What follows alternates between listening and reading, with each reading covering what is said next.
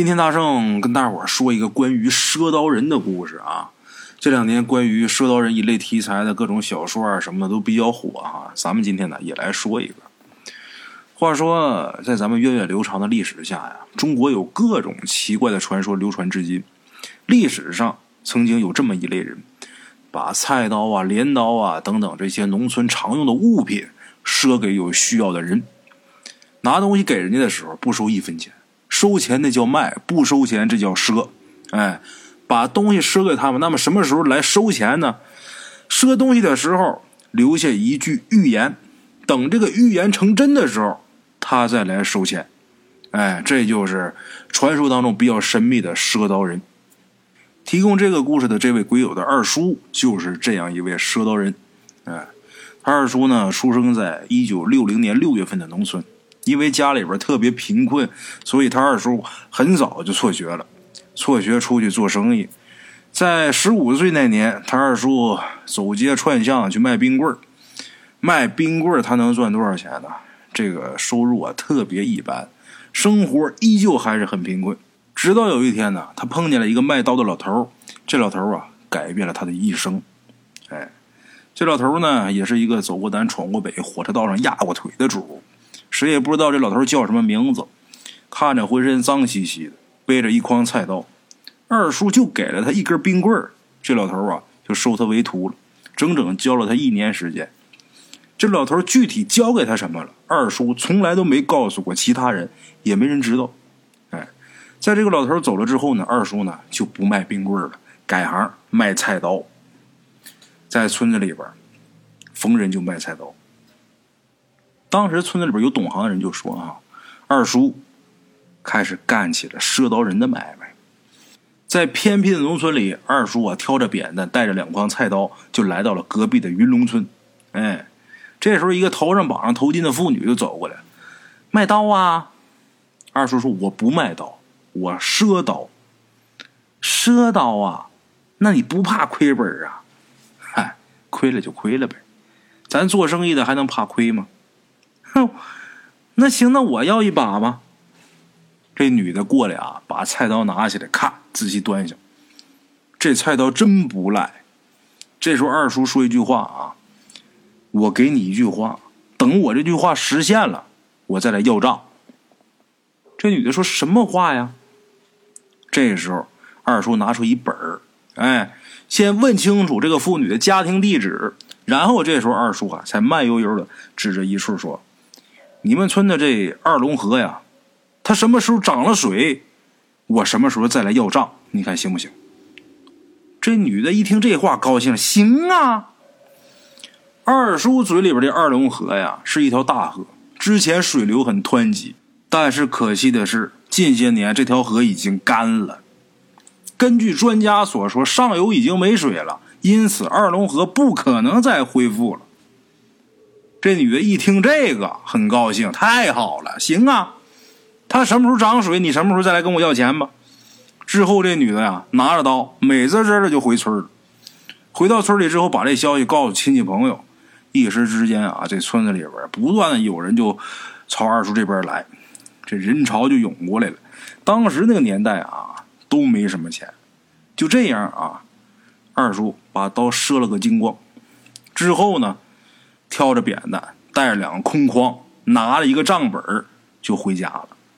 回家之后，鬼友他奶奶、二叔他妈一听到这个消息啊，差点气昏过去。两筐菜刀啊，还都是好刀，在过去那个年头，放在农村那是一大笔财产呢。你就这么就赊给别人了？再说你那根本要不回来那个钱呢，把自己老娘气得坐地上嚎啕大哭。这时候二叔说：“妈。”你别担心，用不了多长时间，我就能把钱要回来。你怎么要啊？二龙河都干多少年了，它不可能再涨水了呀！这钱要不回来了。二叔这时候呢，没说什么，神秘一笑，然后看老娘这样啊，又说：“妈，你放心吧，这二龙河肯定会涨水，肯定能涨满，用不了多长时间。”就这样，过了能有一个多月，二叔呢。这一个月啊，他没卖刀，就在家里边帮着干农活。然后自己老娘呢，时不时的就埋怨他，他也不以为然。可是就这时候，山里边下起了一场大雨。这场雨下的那叫一个大，那简直就是瓢泼大雨。等这场雨过后，鬼友他爷爷，也就二叔的父亲啊，很兴奋的喊：“我打听着了啊，二龙河涨水了！”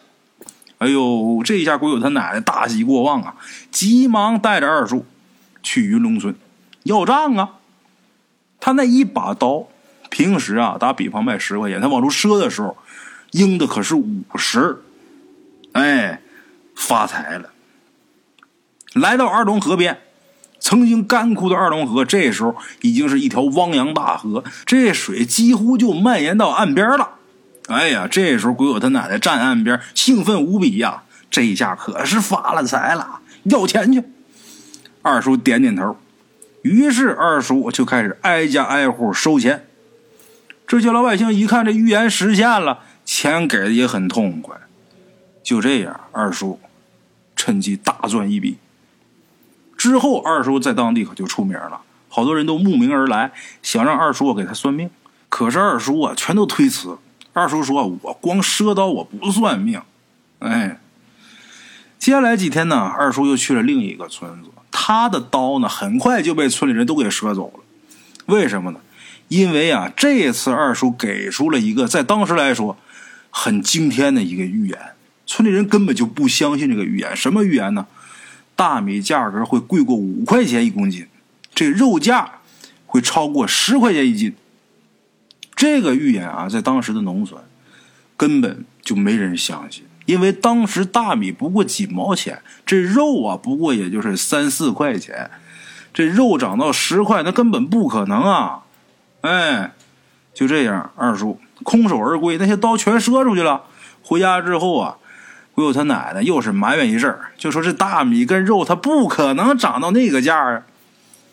二叔也没多解释，二叔就说呀：“过几年再看。”哎，还过几年你就不怕他们不还钱？二叔说：“你放心，我记着账了，他们肯定会把钱给我。”哎，就这样，此后几年的时间，这米价和肉价啊，依然还是没有涨到二叔说的价格，但是二叔也不在意。继续挑着扁担走遍大江南北，还是依旧的只赊不卖，留下一个预言：什么时候实现了，什么时候我来拿钱。哎，什么时候这预言实现了，我啥时候拿这小本儿挨家挨户我就收钱去。也碰着那个不愿意付钱的，有那么一个杀猪的，说什么都不愿意付钱。哎，杀猪的说：“你别以为我是傻子啊，你以为我好骗啊？”你就是个骗子！一把刀卖十块钱，你卖五十，你想钱想疯了吧？再说你那预言根本就没实现过呀！你什么预言呢？这杀猪的呀，其实他就是不想交钱。哎，二叔呢也不跟他争。二叔说：“你不给我钱没关系啊，但是你记住啊，管好你儿子。你儿子那性格暴躁，容易生出事啊，你可看好了。”这杀猪的说：“我儿子用你管，用你教啊。”二叔没说话，摇摇头就走。这屠夫根本就没把二叔这话当回事就当是啊，他没收着钱发发牢骚。可是谁也没想到啊，不到半年时间，他儿子真出事因为什么？就是因为脾气暴躁，他儿子跟几个人发生争吵，后来打起来了，然后他儿子呢拿刀把人给捅死了。这屠夫听到这消息之后啊，直接就昏过去了。醒过来之后，急忙就拿着钱给二叔送去，就希望二叔能救他儿子一命。可是这时候为时已晚了，事已生成啊！二叔叹了一口气，把当年赊给他刀那个钱收下了，然后告诉他：“我早就警告过你，你儿子那脾气暴躁，早晚得生出事我让你看好他，你不听啊！你不仅不约束他，你还惯着他，现在……”招来这样的祸患，谁能救了他呀？谁也救不了。后来这屠夫的儿子被判了死刑，这屠夫呢也因为抑郁成疾，躺床上没几天呢，这人也离开人世，撒手人寰。在咱们归友那个村子里边啊，他二叔可以说是一个传奇人物。平时呢，在家里边供一个木像，这木像呢，看那样是一老人。也没人知道这木像究竟是谁。每次去赊刀呢，二叔呢都会给这个木像上香。直到有一天啊，二叔喝醉以后啊，说出了真相。二叔说这个木像是他的祖师爷，谁呢？鬼谷子。哎，二叔这话一出啊，让他们村里边的教书先生目瞪口呆。鬼谷子那可是战国时期最神秘的一个人呐，而且没人见过他的真面目啊，甚至对于其本人真实存在性都有质疑。但是他有几个弟子啊，咱们却并不陌生，比如说庞涓呐、孙膑呐、张仪呀、苏秦、苏季子啊，这都是能以天下为棋盘、诸侯为棋子、纵横捭阖一部战国史。不过也正是因为如此啊，要挟到了各路诸侯的利益，鬼谷子受到了打击。众人一致认为鬼谷子欺诈世人，令人不齿。哎，对于鬼谷子的学说呀，民间十分推崇。特别是到了灾荒战乱的年代啊，民间就会流传各种谶语呀、童谣啊。当然，有很多谶语都是当事者自己编造，用来给自己造势的。比如说陈胜吴广的“丹书渔父，篝火狐鸣”，而赊刀人呢，就是其中的产物。这赊刀人游荡在历史当中，就仿佛是历史当中的幽灵。没人知道二叔到底学着了什么。也有人想要跟二叔学徒啊，但是全都被他给拒绝了。二叔说他那手艺啊，学了没什么用。话说一九九四年的时候，咱们鬼友出生，在咱们鬼友出生之前呢，二叔就笑呵呵的告诉鬼友他爹，哎，就说这孩子将来啊，肯定能成为一大学生。咱们鬼友他爸当时特别高兴啊，不过二叔接下来的话却让他爸觉得有点不可思议。二叔说呀：“你也别得意，将来大学生啊遍地都是。”鬼友他爹肯定是不信呐。当时啊，一九九四年的时候，那大学生可是宝贝啊。那个时候村里边要是出一个大学生的话，那能轰动整个县城。在很多人眼里边啊，能成为大学生，那可是注定要有大出息的。哎，咱们鬼友出生以后呢，鬼友他奶奶就开始张罗鬼友他二叔的婚姻。当时鬼友他二叔啊，已经三十四了。放在当时的农村呐，绝对算得上是大龄剩男了。可是二叔呢，却不愿意结婚。对结婚这个事儿啊，他一直保持着拒绝态度。他跟鬼友他奶奶说呀，他自己这辈子泄露的天机太多，注定是三缺五弊。如果想要结婚，那肯定是不可能的。即便是结婚，也得离婚。鬼友他奶奶不相信呢，强行。给他找了个姑娘，跟他相亲。二叔呢，拧不过自己的娘，没办法，也没拒绝。很快，两个人相完亲完婚。但是结婚不到半年，媳妇就跑了。哎，鬼友他奶奶就哭着让二叔去找，二叔也不找，就是叹了一口气，扛起扁呢，又继续干他的赊刀人的买卖。赊刀人，咱前面说是历史的幽灵。每当这历史发生巨大的变动的时候，这赊刀人呢？就会出现，这赊刀人呢，又好像是吹笛人。每当这世道变迁前，他们出现，给世人以暗示。哎，挺神秘。话说二叔此后的几年里啊，走南闯北，居无定所，这一路上赊了很多的刀，自己呢就留下了一个账本他似乎知道什么时候该去收钱，哪怕对方相隔的特别远，他也能收着账。咱们鬼友两岁的时候，一九九六年六月四号，鬼友他二叔回来，回来的时候还带了一个女的回来。二叔跟家里人说，这女的命硬，能跟他过日子。这女的长得呀，白白胖胖的，鬼友他奶奶很喜欢。就这样，二叔啊再次成家了。成家之后，二叔就没有再出去赊刀，哎，老老实实的在家种地。他手上有一个账本啊，每次没钱的时候呢，他就出去收账。哎，谁也不知道他到底赊出去多少刀，但是在十里八村的，他的名气特别大。平时呢，他沉默寡言，也不愿意说话。二叔结婚几年，两个人没孩子，鬼友他奶奶有点着急，但是二叔却很淡定。他跟自己老娘说呀：“我能有媳妇，这已经算是幸运的了。我这辈子不可能再有儿女了。”鬼友他奶奶不相信呢，可是二叔啊，还真是一直没有子女。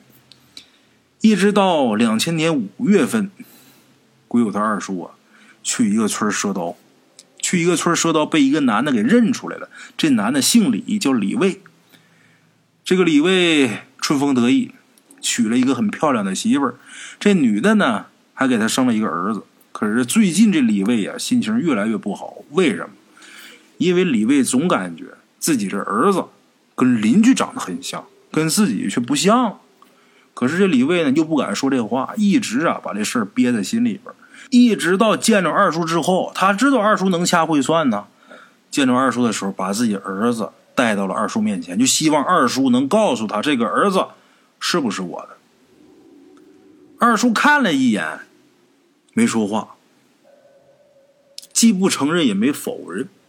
于是，这叫李卫的这男的开始纠缠他，还在他手里边赊了一把刀。哎，这下按照规矩，二叔只能开口了。哎，二叔说呀：“我就是混饭吃的，你要是想知道你儿子是不是你自己的，你去做亲子鉴定啊。”当时二叔不以为然啊，他说这话呀，他也就是随口一说。因为当时能做亲子鉴定的地方，那都是大医院，一个农民根本不可能有那么多钱去做这个亲子鉴定。二叔就是随口一说，想推脱这个事儿，可是他万没想到，这李卫回到家，真砸锅卖铁，带自己儿子去那大医院做了亲子鉴定了。啊，结果这孩子真不是他的。等二叔再见到李卫的时候，李卫浑身是血跑过来了，手里边还拿着一笔钱，把这钱交给了二叔。二叔说：“你干嘛去了呀？”二叔也吓坏了。李卫把钱给他，告诉你别管了，这是赊刀的钱，我不欠你的了。二叔还想问什么，但是李卫已经跑了。等三天以后，二叔才知道信儿。李卫回到家以后，先是拿刀逼问他媳妇儿。在得到他媳妇儿跟邻居通奸的这个消息之后，他崩溃了，把他媳妇儿先给杀了，然后又去邻居家把邻居家那男的也给杀了。最后，李卫拿着赊刀的钱给二叔把钱还完之后，跳河自杀了。家里边就留下一个嗷嗷待哺的男儿。哎，邻居一家呢，那男的也被他给砍死了啊。这家里边等于说失去了最重要的劳动力。这生活也变得特别贫困，等于说这场悲剧没有一个胜者。二叔得知以后呢，叹了一口气，从打福利院里边把那孩子给抱回家了，就当成自己儿子养。鬼友他奶奶呢有点不情愿，可是，一看二叔膝下无子，那也只能认了。哎，后来二叔告诉咱们鬼友啊，他当初一眼就认出那孩子不是李卫的孩子。哎。可是他不敢说呀，他害怕破坏一段姻缘啊。可是结果谁能成想，那个年纪一个农民啊，真的去做亲子鉴定，结果导致了这么一个悲剧的发生。这回家里边多了一个儿子，二叔农忙的时候在家干活，农闲的时候呢，又开始出去赊刀。他好像从来都不怕这钱收不回来似的。他每次孤身一人拿着账本去收钱。基本上每回都有收获，每次咱们鬼友他爸都问他说：“你这么干，你就不怕这账收不上来吗？”但是每次二叔啊都是一笑而过，看那样特别有把握。回到家之后，二叔继续种地干农活。哎，他抱来的这儿子呢，呃，他也是视如己出。自己媳妇儿呢，对这孩子也特别好，这一家子也算是其乐融融。咱们鬼友当时呢也已经六七岁了，那时候啊，他特别喜欢去他二叔家玩。每回去他二叔家，他二叔都惯着他呀，给他拿糖什么给他吃。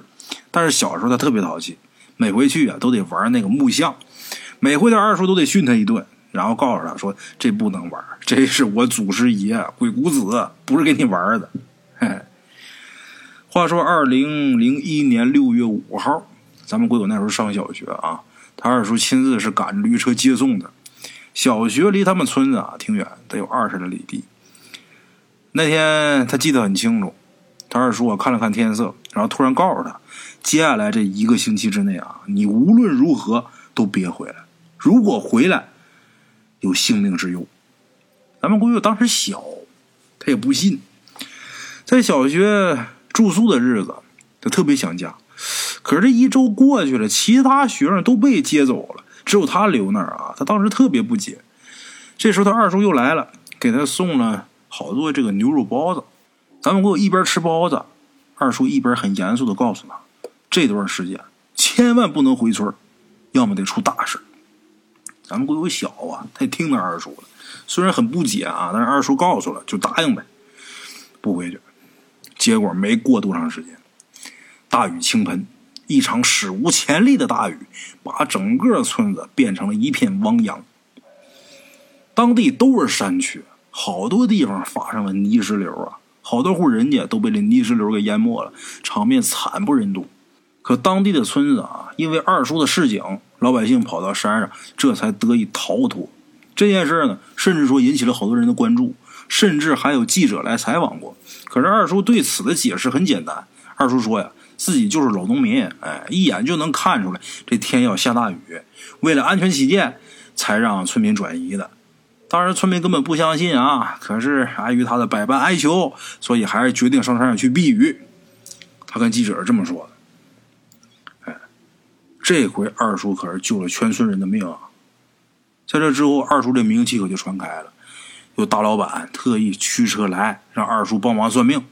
可是二叔呢，从来都是一概不见，我就专心赊我的道。但是二婶看不过去了，总跟二叔吵架。”就是人家可是大老板，你帮他算一次命，那得定你赊多少刀啊？你为什么不答应啊？二叔说：“我就是个赊刀的，我不是算命的，而且我也不会算命。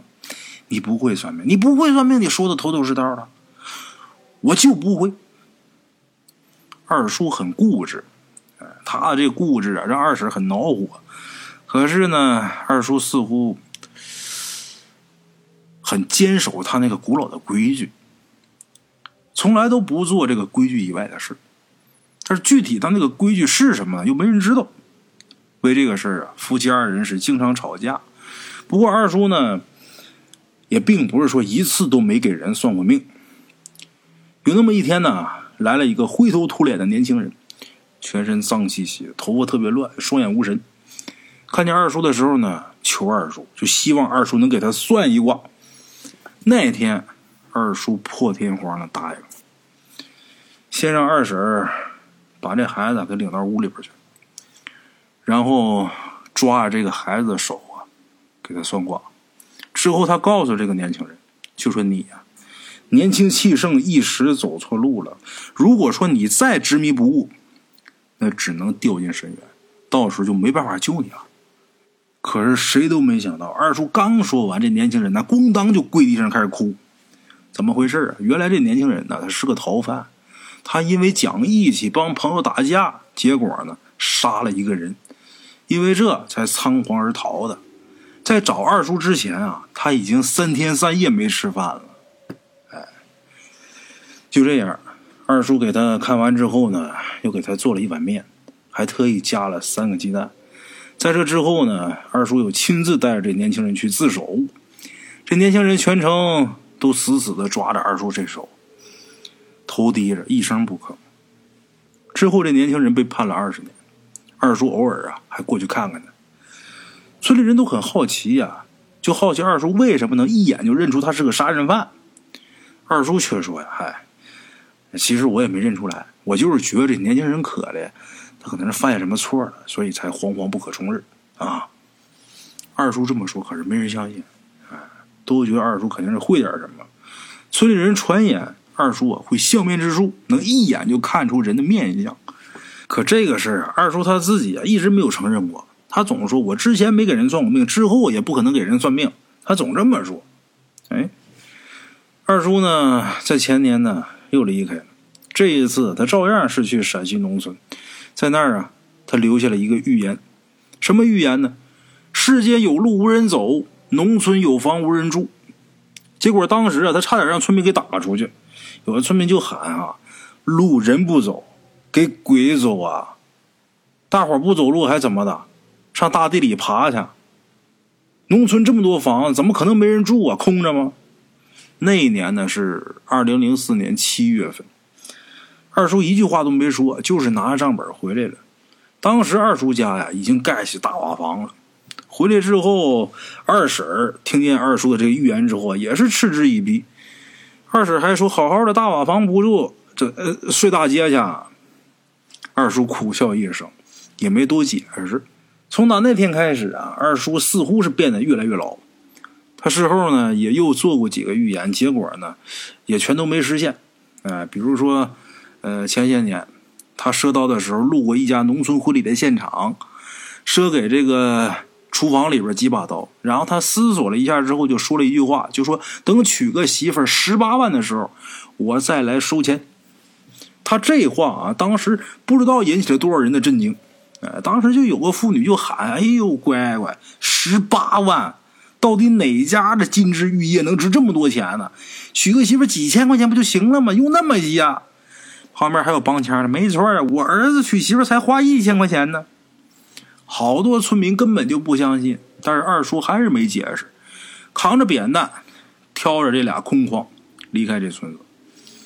结果几年过去，娶媳妇的彩礼呢，虽然涨了，但是也就几千块钱，想要涨到十八万，那是根本不可能的。哎，连续几次这个预言都失败之后啊，有人就说二叔老了，也有人说呀，二叔泄露天机太多，遭报应了。可是不管他们怎么说，二叔都是沉默。就拿沉默应付你，你们说什么我都是保持沉默，我不跟你们正经的事儿。但是从那以后啊，他也不当什么赊刀人了，就是隔三差五的拿着账本去收钱。大部分时间，他跟村里人一样，农忙的时候在家干活，农闲的时候呢，就跟着去城里打工了。哎，渐渐的呢，这打工的青壮年是越来越多了，村子里的老人和孩子呢，也渐渐多了，有人就开始惊呼。二叔那预言实验了，现在农村真的是有路无人走了，啊！话说到了二零一零年八月五号那天呢，咱们鬼友上了高中，进了寄宿学校，只有周末的时候呢，有时间回去看看。那个时候，咱们鬼友还是经常会去看他二叔，他二叔每回看见他都特别高兴。咱们鬼友知道他二叔喜欢喝酒，所以呢，他就经常陪他二叔喝几杯。喝了酒呢，他还问他二叔：“二叔还赊刀吗？”“ 不赊了。”“为啥呀？”“账要不回来。”“为啥呀？”“你不是都说农村人很淳朴吗？你以前不是总这么说吗？”“，跟那也没关系。”二叔放下酒杯，这眼睛通红，看着咱们鬼友，这声音里边啊，带着一丝。英雄迟暮的感叹，啊，世道不一样。咱们鬼友不明所以呀，他就问出了他最想问的那个问题：二叔，你究竟跟那老头学了什么了呀？这也是很多人都想知道的问题。原本二叔不是赊刀人，是因为他见到了那个老头之后，他才成了赊刀人。二叔说呀。学了一些杂七杂八的东西，二叔，你能不能教教我呀？你学那干嘛呀？你学那没用啊，用不上。唉，这时候二叔啊，感觉他这个眼神呢，好像有点不甘。咱们国友不知道他为什么这眼神带有那么一丝的不甘啊。但是之后二叔就一直喝闷酒，也不理咱们国友。此后一段时间呢。咱们国友就每周都会去看他。对于赊刀人呢，咱们国友也特别好奇啊。国友就心想：莫非赊刀人真的是有神鬼莫测之能吗？否则他为什么能预测天气啊？甚至还能让村子里的人躲过一场大劫？可是二叔从来都没有回答咱们鬼友，他只不过说呀：赊刀人呢，就是一个买卖，没那么大能耐。有一回。二叔醉眼朦胧的看着咱们鬼友啊，突然间骂：“都说他妈我会算命，我他妈要真会算命，我买彩票去呗，我当什么赊刀人呢？”哼！骂到这，二叔这眼睛红了。村里的人呢越来越少，每回咱们鬼友去村里的时候啊，他都会发现现在村子变得越来越荒凉。找人一问，村里的人呢。都去城里打工了，而当地的彩礼呢，也疯狂的增长。十八万娶媳妇儿已经是很正常的事儿了。二叔的预言又实现了，只不过这一次，二叔没有去收账。咱们鬼友当时很好奇，就问呢。这时候二叔不耐烦的给了他一个小本子，说：“你替我去收去吧。如果你要能收了啊，你给你一半。”因为这个要去收账的村子呢，就在咱们鬼友他们村的隔壁，所以呢，咱们鬼友就答应了。拿着小本子到了隔壁村，挨家挨户敲房门。在得知咱们国友是赊刀人之后啊，老一辈人都会惊慌失措的把钱递给他，还非要多给一点但是有的年轻人呢，却不信这个，甚至说还对咱们国友冷嘲热讽呢。你真行，真会做买卖啊！一把刀商店里边卖十块钱，你敢卖五十？咱们鬼友说呀，这把刀。是我二叔赊的，而且赊了八年了。一听是这个，有的年轻人就无言以对了，乖乖把钱给咱们鬼友。大部分人，咱们鬼友还是没收着钱。为什么呢？是因为他们都搬到城里去了。走了一圈这个村子他应该收的钱，他只收了五分之一。这回咱们鬼友算是明白他二叔了。为什么他二叔告诉咱们鬼友收不到钱了？这不是说大家不守信用了，而是短短八年间，如同沧海桑田，全变了。这一年咱们鬼友十八岁，高中毕业，考上了一所心仪的大学。不仅如此啊，在学校里边，他还认识了一个女朋友。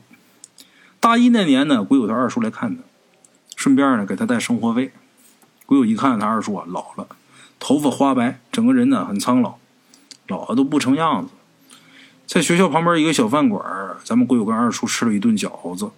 对于二叔啊，咱们鬼友一直是十分尊敬。嗯，可以说他把他的二叔哈当成了智者。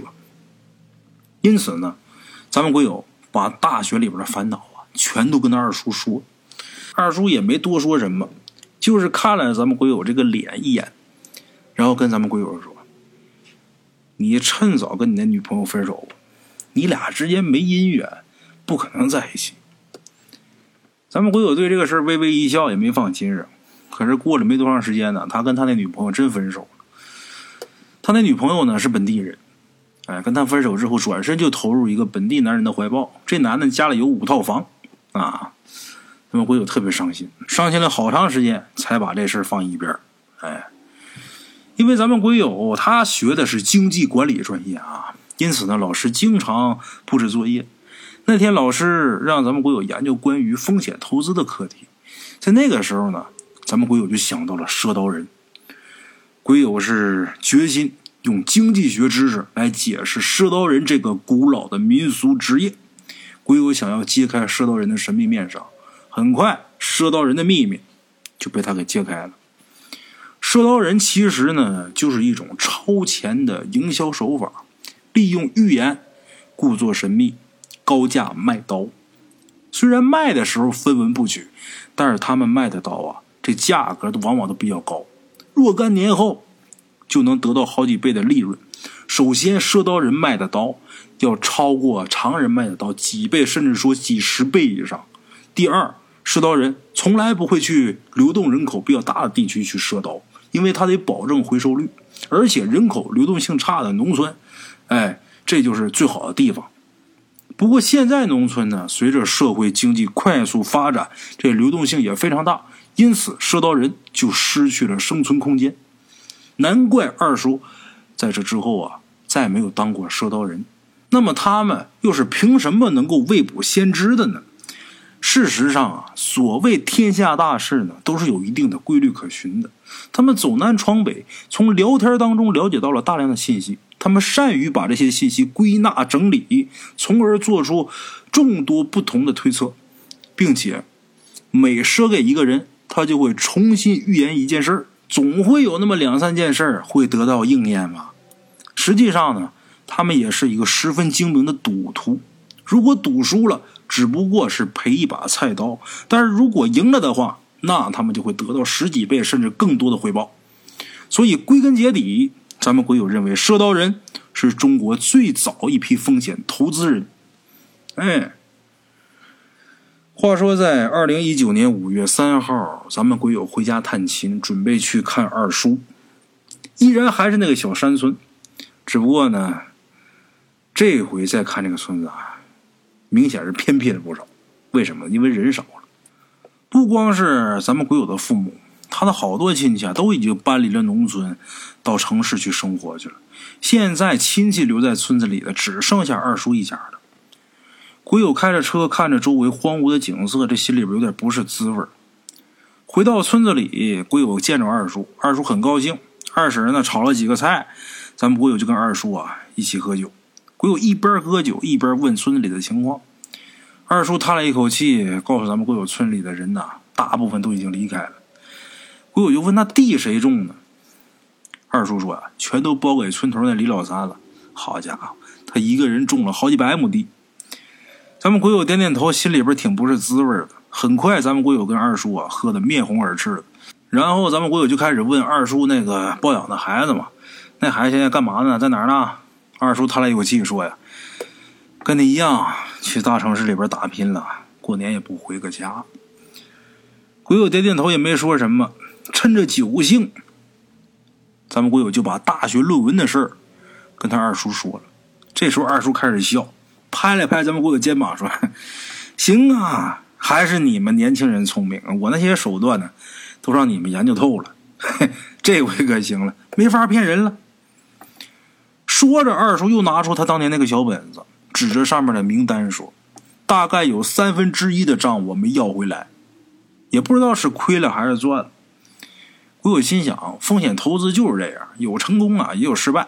哎，把这话就跟二叔说了。二叔呢，点点头，继续陪咱们鬼友喝酒，喝的昏天黑地。第二天到了中午才醒过来，因为第二天有飞机啊，鬼友要出差，所以呢，必须得马上。离开这儿，回到城市里边去，然后坐飞机走。跟二叔二婶告了个别，咱们鬼友就要走。可是二叔就一把把他给拉住了。你脸色不好，歇歇再走。不歇了，二叔，我明天还有事呢。你脸色不好，歇歇再走。二叔执意要留下他，咱们鬼友很无奈，就只能继续跟二叔喝点茶。二叔在这时候告诉咱们鬼友，当年呢。我劝你跟你的女朋友分手啊，是因为我一听你说女方那条件，我就知道咱根本就没有可能啊。咱们鬼友点点头，不得不赞叹二叔这个毒辣的眼光。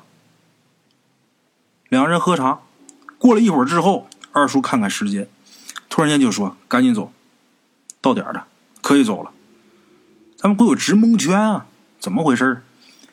让走走吧，正好我也着急走呢，开车。开车开了十分钟左右，咱们鬼友突然间停下了。为什么？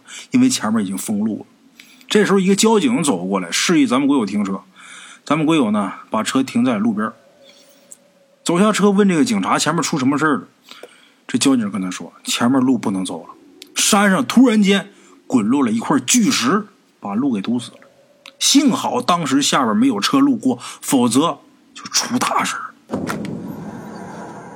这时候，咱们鬼友脑袋嗡的一声，整个人都不好了。如果不是二叔执意要留他，这时候估计他可能已经出事了。